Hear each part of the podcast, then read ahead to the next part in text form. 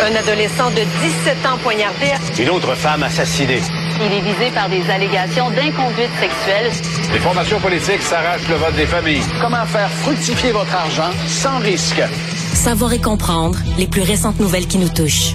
Tout savoir en 24 minutes. Avec Alexandre Morin-Villouellette et Mario Dumont. En manchette dans cet épisode, 420 000 travailleurs du secteur public québécois seront en grève dès le 6 novembre prochain.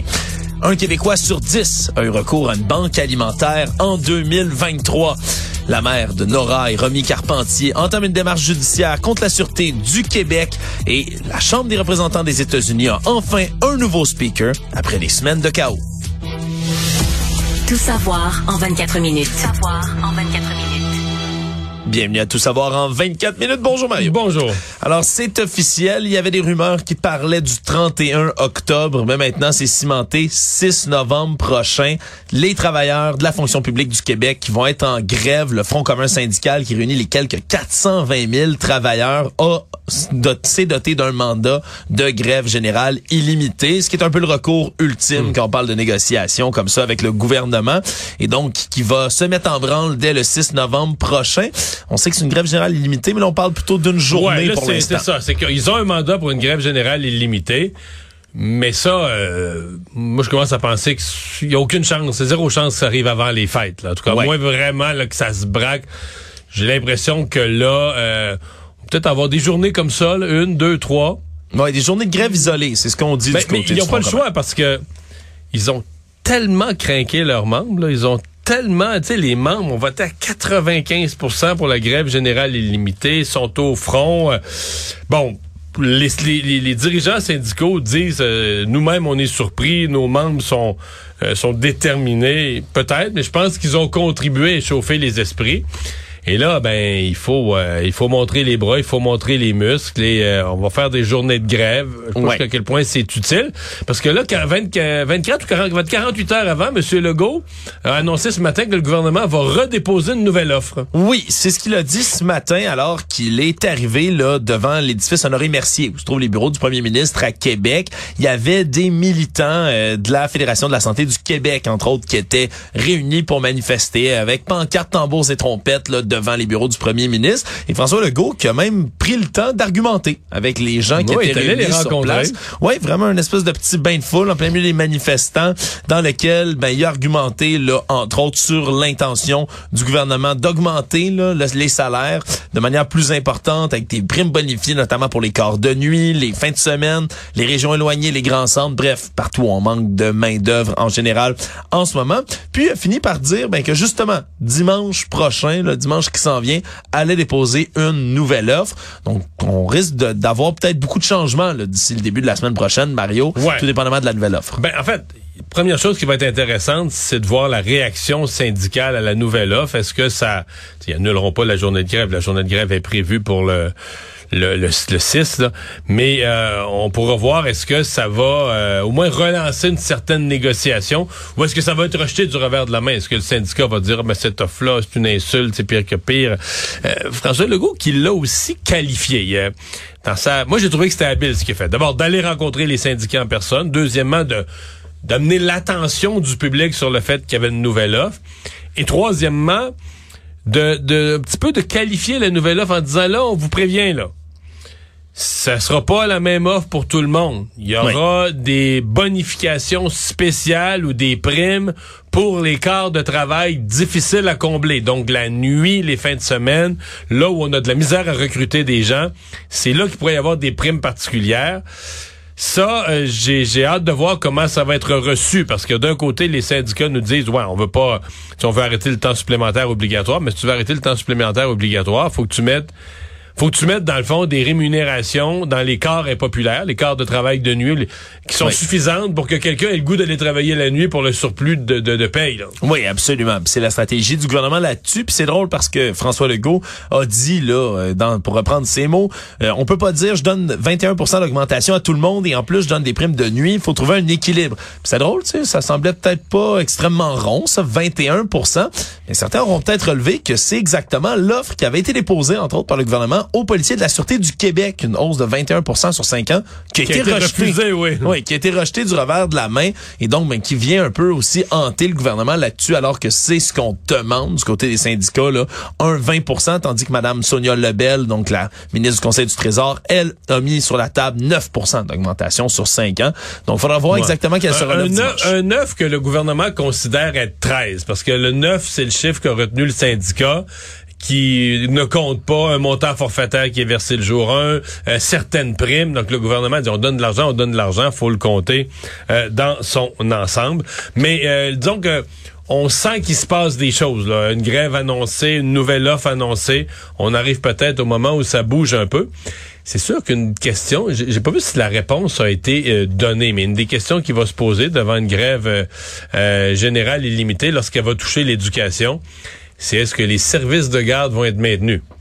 Ou est-ce que les parents vont être pris avec le problème total et complet de garder les enfants à la maison? Ça, ça avait jamais été trop trop clarifié.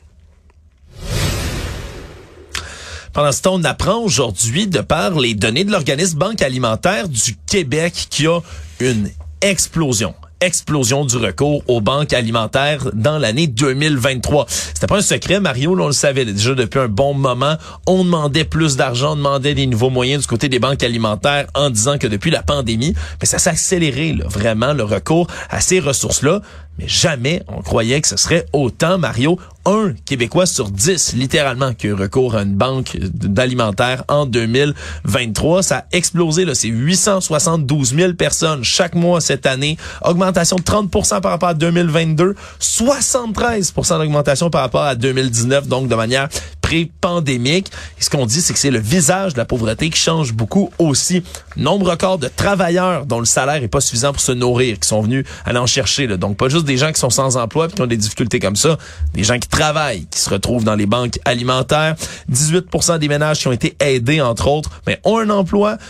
C'est une, une augmentation, tout ça, là, par rapport à 2019, de 102 là. Ça démontre à quel point la pandémie, le contexte économique difficile, l'inflation est venu frapper de plein fouet les familles. Mario, on savait que le prix des aliments avait augmenté, mais à ce point-là, pour aller chercher une personne sur dix au Québec de l'aide alimentaire, ça frappe comme statistique. Ouais, ouais, il y a, un- écoute, il y a un problème de, de- d'appauvrissement d'un certain nombre de ménages. Par contre, l'augmentation, moi j'avoue que l'augmentation du recours aux banques alimentaires, je suis renversé par les chiffres et je reçois quand même toutes sortes d'informations. Il y a des gens qui m'ont fait remarquer que sur TikTok, par exemple, il y a des étudiants étrangers qui, qui, qui vendent plus pas spécifique au Québec, c'est plus canadien, mais qui vendent le fait au Canada, you can have free food. Tu sais, au Canada, là, tu peux avoir de la bouffe gratuite, tu t'inscris à une banque alimentaire. Ouais. Bon, tu dis, OK, puis là, euh, bon, moi, ce matin, j'en parlais avec le directeur général des banques alimentaires du Québec. Il me dit non, c'est des cas anecdotiques, les gens sont vérifiés, l'état de leurs revenus. Après ça, je me disais, l'état de leurs revenus, moi, je me souviens quand j'étais étudiant, puis plein d'autres étudiants autour de moi, les étudiants avaient quasiment pas de revenus, les prêts et bourses, probablement que euh, s'il y avait eu des banques alimentaires, puis que ces étudiants-là, mes chums étudiants, s'étaient présentés, puis on, aurait pu se qualifier pour une banque. Fait que tu dis, as-tu quelque chose? Est-ce que c'est c'est devenu un réflexe? Puis là, même des gens m'ont écrit euh, ce matin, j'ai fait le sujet en disant qu'ils connaissaient des gens qui avaient Netflix, un cellulaire, un rythme de. Je dis pas qu'ils vivent comme des millionnaires, mais qui ont un rythme de dépenses, mais là, qui disent on est plus capable de faire l'épicerie, puis qu'ils vont dans la banque les banques alimentaires. Il y a. Fait que, tu sais, je- sais pas, écoute, le besoin des banques alimentaires est énorme, mais euh, je trouve que les chiffres sur l'augmentation des besoins, c'est c'est fort, c'est très, très, très, très fort. J'espère qu'ils ont raison qu'il y a vraiment une gestion très rigoureuse là, des. Je l'ai déjà vu, moi j'ai déjà participé à Sun Youth, là, Jeunesse au Soleil, qui avait une gestion rigoureuse à l'entrée. Là, on vérifiait, les gens présentaient leur rapport d'impôt. C'est sûr que c'est plate, faut que tu prouves que t'es pauvre. Ouais. Mais on n'a pas le choix, là. on peut pas euh, dire il manque d'argent. dans les banques. On demande au gouvernement des millions, des dizaines de millions pour les banques alimentaires. faut être certain qu'on répond vraiment à des, à des besoins. Là. Ouais, 18 millions de dollars en tout qui ont été demandés à la ministre de l'Emploi et de la Solidarité sociale, Chantal Rouleau. Puis ce qui est intéressant aussi, Mario, c'est que c'est pas des données qui sont propres au Québec aussi, parce que la coïncidence veut que Banque alimentaire Canada publiait aussi son bilan aujourd'hui. Plus forte augmentation également de leur côté de la demande auprès de ces organismes dans l'année 2023. C'est 2 millions de personnes qui ont recours à une banque alimentaire au travers du Canada. Actualité. Tout savoir en 24 minutes au lendemain du dépôt du rapport du coroner dans la mort de Nora et Romy Carpentier, assassinés par leur père il y a un peu plus de trois ans maintenant. Amélie Lemieux va entamer un processus préjudiciaire dans le but d'être indemnisée par la Sûreté du Québec. C'est ce qui a été appris aujourd'hui, alors que la police a été sévèrement blâmée, Mario, hier, par le coroner, entre autres, là, dans l'opération de recherche. On parle d'une lenteur, réticence, entre autres, d'être allé chercher du soutien de l'extérieur, d'avoir focuser les recherches au mauvais endroit, manque de spécialisation, difficulté de déplacer même les gens qui étaient spécialisés. Bref, on a confirmé que les grandes lignes directrices des bonnes pratiques policières n'ont pas été suivies. C'est pour ça que la mère des fillettes, Amélie Lemieux, décide donc d'entamer cette démarche-là. Ce qu'il faut comprendre, c'est qu'on n'est pas tout de suite à l'étape d'un procès ou d'une véritable poursuite. Vraiment pas. C'est dans le but d'en venir à des reconnaissances des préjudices qui sont présumés à ce moment-ci et donc, ultimement, à une entente de dédommagement. S'il n'y a pas d'entente, par contre, ben là, on pourrait, du côté de Mme Lemieux, déposer une poursuite civile en bonne et due forme contre le corps de police. Mais ce qu'elle m'expliquait ce matin, parce que je lui ai parlé en ondes, c'est que cette démarche-là était déjà euh, entamée avant le rapport du coroner. Mais là, on ne sera pas de cachette, je dirais. Quand un coroner qui a étudié la question pendant des semaines, interrogé des experts, euh, regardé l'affaire sous toutes ses coutures, fait un rapport comme celui d'hier, comme on dit, ça s'inscrit au dossier là, pour euh, pour les avocats de Madame Lemieux. Euh, ça, ça amène une pièce au dossier où là, euh, tu sais, la, la, la, responsabilité, la, la, la, la, la part, la part de blâme qui revient vraiment aux erreurs de la Sûreté du Québec est plus grande. Alors j'ai l'impression que pour son avocat, le rapport d'hier, ça a dû changer un peu euh, la donne. Bon, on peut d'ailleurs l'entendre un peu, Madame Lemieux, alors qu'elle expliquait un tout petit peu plus les démarches qu'elle va entreprendre. Le, le, fait de prendre la situation comme étant la pire a déjà été nommé dans le temps de Cédrica Provencher. Alors je me demande l'écart de temps, euh, on a appris quoi, puis on a fait quoi là? Oui, parce qu'elle doute encore à ce moment-ci que les pratiques pour éviter que les drames se poursuivent comme ça, ben soient, euh, soient véritablement mises en place à ce moment-là. On vient de l'entendre. Elle dit après Cédrica Provencher, on s'est dit la même chose et pourtant ça n'a pas empêché du tout là, le décès, l'assassinat de mes filles à ce moment-là. Il y a euh, de sa part, d'autres aussi, je pense une espèce de frustration euh, sais, à, l'impossible, nul n'est tenu. Là, si tu manques de monde, les affaires se passent trop vite. Mais quand des gens s'offrent, des bénévoles, euh, l'association québécoise des gens en recherche et sauvetage, dans ce cas-ci, on a les agents de la faune. Parce que c'est une région, il y a pas mal d'agents de la faune, ils ont des quatre roues, de l'équipement, des, des, des pick-up. Se sont proposés. Oui, quand des gens s'offrent puis que là, le coroner a utilisé le mot, puis ce matin, il n'a pas voulu le commenter davantage. Je pense qu'il veut pas être trop, tu sais, par rapport à la police, être trop dur, mais l'espèce d'orgueil organisationnel. L'orgueil organisationnel de dire, mais tu sais qu'on a individuellement, quelqu'un est en train de faire quelque chose, hey, je vais t'aider, puis non, non, non, non, laisse-moi m'arranger, laisse-moi faire, tu sais, je suis capable. Une espèce d'orgueil, mais là, dans, ce que c'est un orgueil organisationnel. Hey, toi là, je suis la Sûreté du Québec, j'ai pas besoin des agents de la faune, là, faites votre job, les agents de la faune, une opération de recherche, nous autres, la Sûreté, on connaît ça, ou euh, la police de Québec, hey, on est la Sûreté du Québec, on va pas demander un corps d'une petite ville, tu sais, je caricature un peu, mais toute cette idée de dire on ne demandera pas d'aide alors que, selon toute évidence, non. D'abord, tu aurais dû accepter tous ceux qui s'offraient. Oui, la situation est urgente, il y a des vies en jeu. La situation est urgente, il y a des vies en jeu, il y a des enfants à chercher. Tu aurais dû accepter toute aide qui s'offrait en la structurant. Tu peux pas laisser les gens chercher, faire n'importe quoi, mais tu aurais dû accepter l'aide et probablement appeler. Mais là, après ça, dans le rapport, ça dit même que la Sûreté du Québec, puis là, ça en dit long sur nos corps policiers, ignorait que le SPVQ, euh, le service de police de la ville de Québec, avait une équipe recherche-sauvetage. Donc, il y a une équipe spécialisée formée à la police de Québec, mais les gens de la sûreté qui font le même genre de boulot étaient pas informés de ça. Ils savaient pas ce qui se faisait à la police de Québec. Hey, on dit fonctionner en silo, mais là, c'est le summum de fonctionner en silo. T'es dans le même genre de travail, le même genre de division, puis tu sais même pas ce qui se fait. C'est pas comme si on était euh, le Québec, comme s'il y avait euh, 55 grandes villes avec des corps de police. Ben, Ah ça- ouais. Il y en a deux, c'est Montréal puis Québec essentiellement, là, avec des corps de police majeurs. Enfin. Ouais. Enfin, donc on verra qu'est-ce qui va suivre pour euh, Amélie Lemieux qui dit oui, être sceptique, oui, attendre aussi une certaine reconnaissance là, de la part de la Sûreté du Québec, des préjudices, mais elle expliquait aussi que ça a apporté quand même une cer- un certain baume, a répondu à certaines interrogations qu'elle avait par rapport à ces deux jeunes filles désormais disparues. Des images ont circulé beaucoup aujourd'hui, Mario, choquant une certaine partie de la population, alors qu'il y a un groupe d'activistes de la défense des animaux qui a réussi à s'infiltrer dans une maternité porcine, donc on- on fait naître de jeunes porcelets, des jeunes cochons, dans l'anneau. Et eux disent avoir constaté des conditions d'élevage assez difficiles ou dans lesquelles sont soumis les cochons. Beaucoup de saleté, des porcelets qui agonisent, qui sont malades, qui ne peuvent pas bouger, une absence de foin au sol, et même des images là, absolument atroces de chaudières remplies de bébés porcelets, donc décédés à l'intérieur. Et c'est entre autres Christiane Bailey, qui est coordonnatrice au Centre de justice sociale de l'Université de Concordia, qui a pu parler à ce groupe-là et ensuite le relayer en entrevue chez nos collègues de TVA Nouvelle, dénonçant le traitement qui est réservé aux porcs.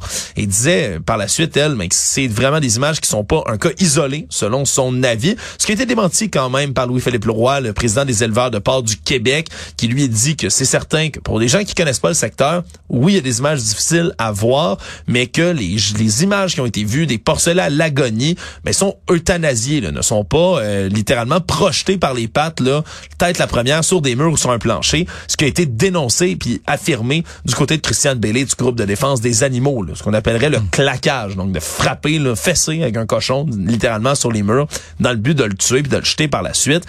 C'est sûr que c'est difficile de faire la part des choses, Mario, là, vu qu'on n'est pas dans Ben, l'industrie. Moi, je me, écoute, il y a rien dont je me méfie plus que des idéologues vraiment radicaux qui voudraient éliminer toute la production porcine ou la production bovine ou tous les, élevages animaux qui débarquent, prennent des images. Il y a rien dont je me méfie plus. On parle de trucage.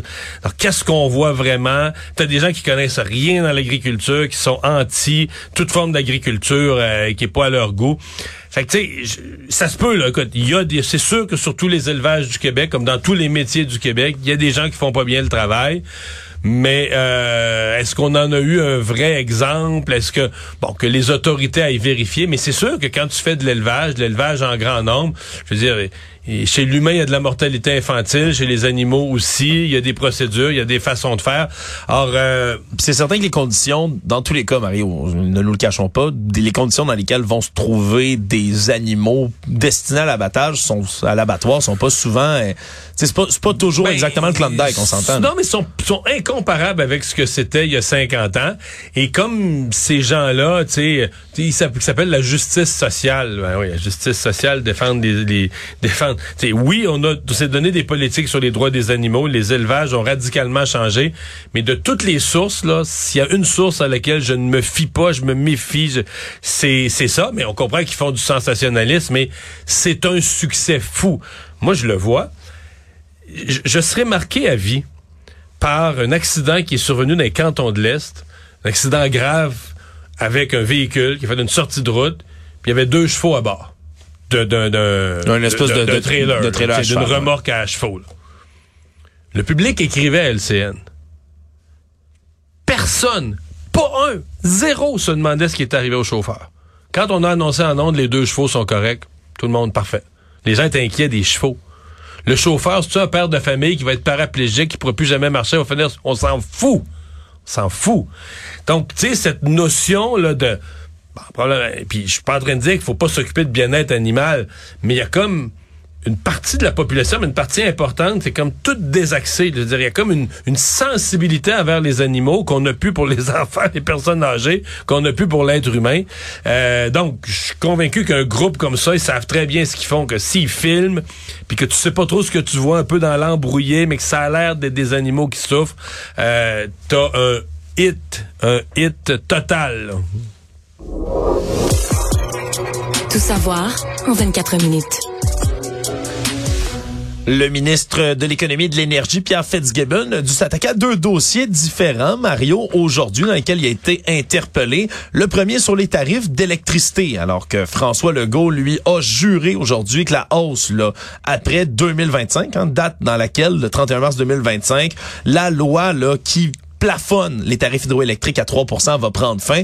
Mais qu'au-delà de ça, on ne va pas augmenter les tarifs. Tout ça, euh, évidemment, survenait après une discussion qu'a eu euh, le premier ministre avec Michael Sabia, le nouveau grand patron d'Hydro-Québec, dans lequel on comprenait qu'il y aurait on a laissé entendre qu'il y aurait peut-être des hausses de tarifs. C'est que par la suite, Pierre Fitzgibbon, lui, a dit après 2025, on verra. Donc deux, deux poids, deux mesures du côté du premier ministre et de son ministre mhm. de l'Énergie. Aujourd'hui, Mario, qui, euh, qui, ont, qui a fait sourciller parce que c'est toujours un sujet sensible, ça, les, les tarifs. Oui, effectivement. Et François Legault est dans un moment où ça va pas super bien pour lui politiquement. Il n'a pas le goût d'ouvrir des nouveaux paniers de crabes.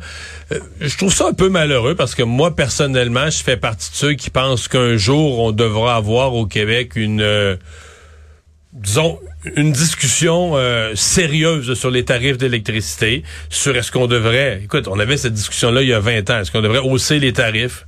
utiliser, parce que là, rapidement, tu générerais des centaines de millions, tu générerais des milliards de nouvel argent qu'on pourrait utiliser pour aider les plus démunis à payer leurs factures, mais qu'on pourrait utiliser pour n'importe quoi d'autre, pour baisser la taxe de vente. Pour, c'est pas l'idée, c'est pas de, de de, de, de plus avoir cette richesse-là, c'est notre richesse. L'idée, c'est de dire plutôt que d'utiliser la richesse sous forme de tarifs à bon marché, on pourrait l'utiliser autrement.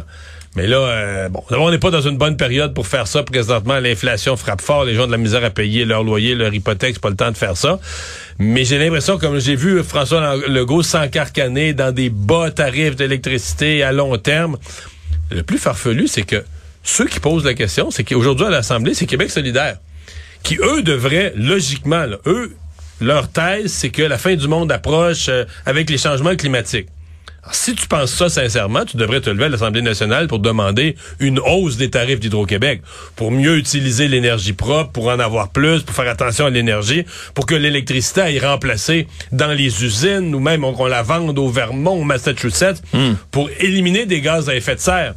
Je sais pas comment tu peux être à la fois un écologiste très, très, très pointu sur dire les changements climatiques, c'est un grand danger, puis demander que nous, au Québec, qui avons de l'énergie propre, ben, on en gaspille, on la donne à plus bas marché possible. Ça, c'est une contradiction, mais c'est pas la première fois, c'est une, une, contradiction qui me renverse toujours. Ouais, et l'autre dossier que Pierre Fitzgibbon a dû suivre aujourd'hui, c'est demander au Bureau fédéral de la concurrence d'ouvrir une enquête sur les détaillants d'essence dans la région de Québec. que les gens de Québec seront pas de bonne humeur, là. C'est confirmé qu'ils payent trop cher. Ouais, c'est confirmé. Ça avait déjà été amené d'un côté, du côté de CA Québec. Ça faisait des, des mois même, Mario, que Samuel Poulain, l'un des députés de la CAQ, entre autres dans la, dans la Beauce, continuait de marteler le dossier. Mais là, il va avoir gain de cause. On va ouvrir donc officiellement une enquête. On verra exactement là après avoir après ces convocations-là, entre autres des cinq mhm. plus grands détaillants de la région en termes d'essence, qui vont devoir répondre là, aux questions du gouvernement.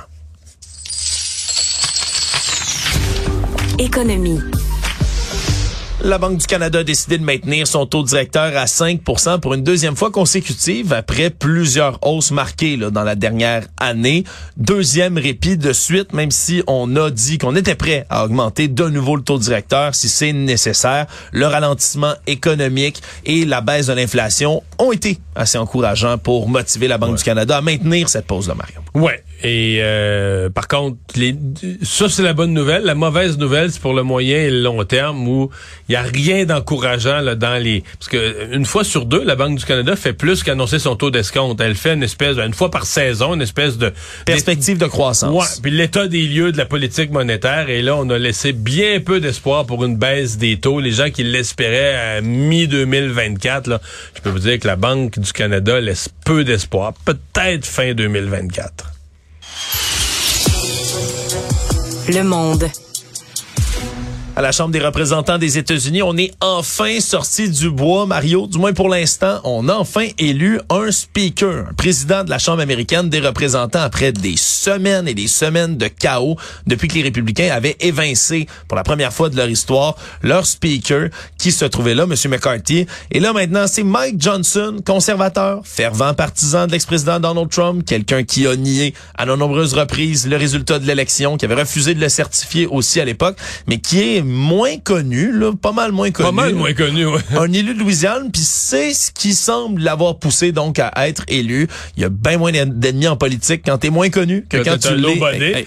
Exact. Je, pense, écoute, je, regardais ça, puis je regardais son élection, puis je me disais, il a probablement été aidé par un autre facteur c'est qu'à un moment donné, les gens du Parti républicain doivent paniquer de dire là, on est allé, tu sais, quand t'es rendu au quatrième candidat, on a l'air des vrais cocos. Là. on, on est allé trop loin. Ouais, on a l'air des vrais caves sur la place publique.